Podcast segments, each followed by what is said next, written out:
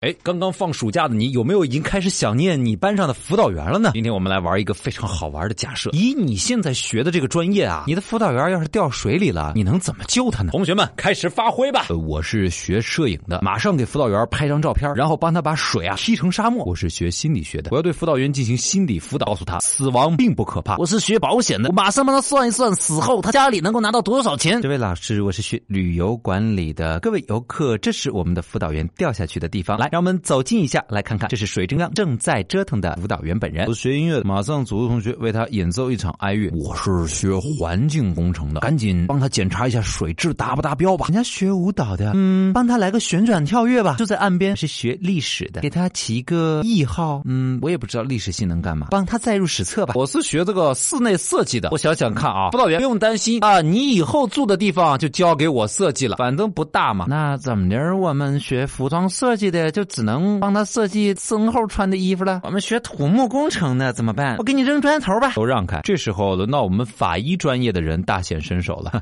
对于这件事情，我们学经济学的，呃，大概只能张开那张看不见的大手了。我是学电气工程的。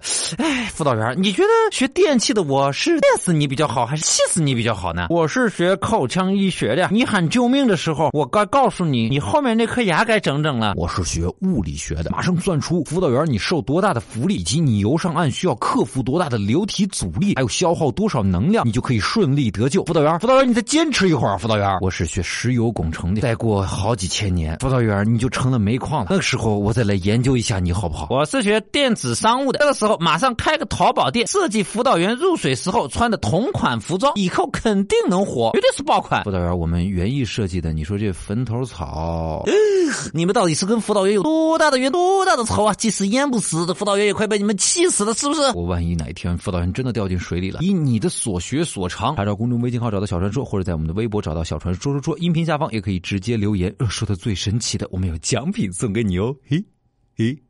要是船长的辅导员掉到水里了，船长马上对他进行非常丰富、精彩、激烈的解说工作。看到看到，现在辅导员正在扑腾，腿伸得非常直，手部动作非常标准。他面临的一个漩涡，冲进来了，冲进来了！他的半个身位已经卷入水下，又一个浪头，加油啊！他距离车里沉没还有五十厘米、四十厘米、三十厘米，再加一点油啊！又一个浪头打过来，五厘米、三厘米，沉下去了，他终于沉下去了，辅导员。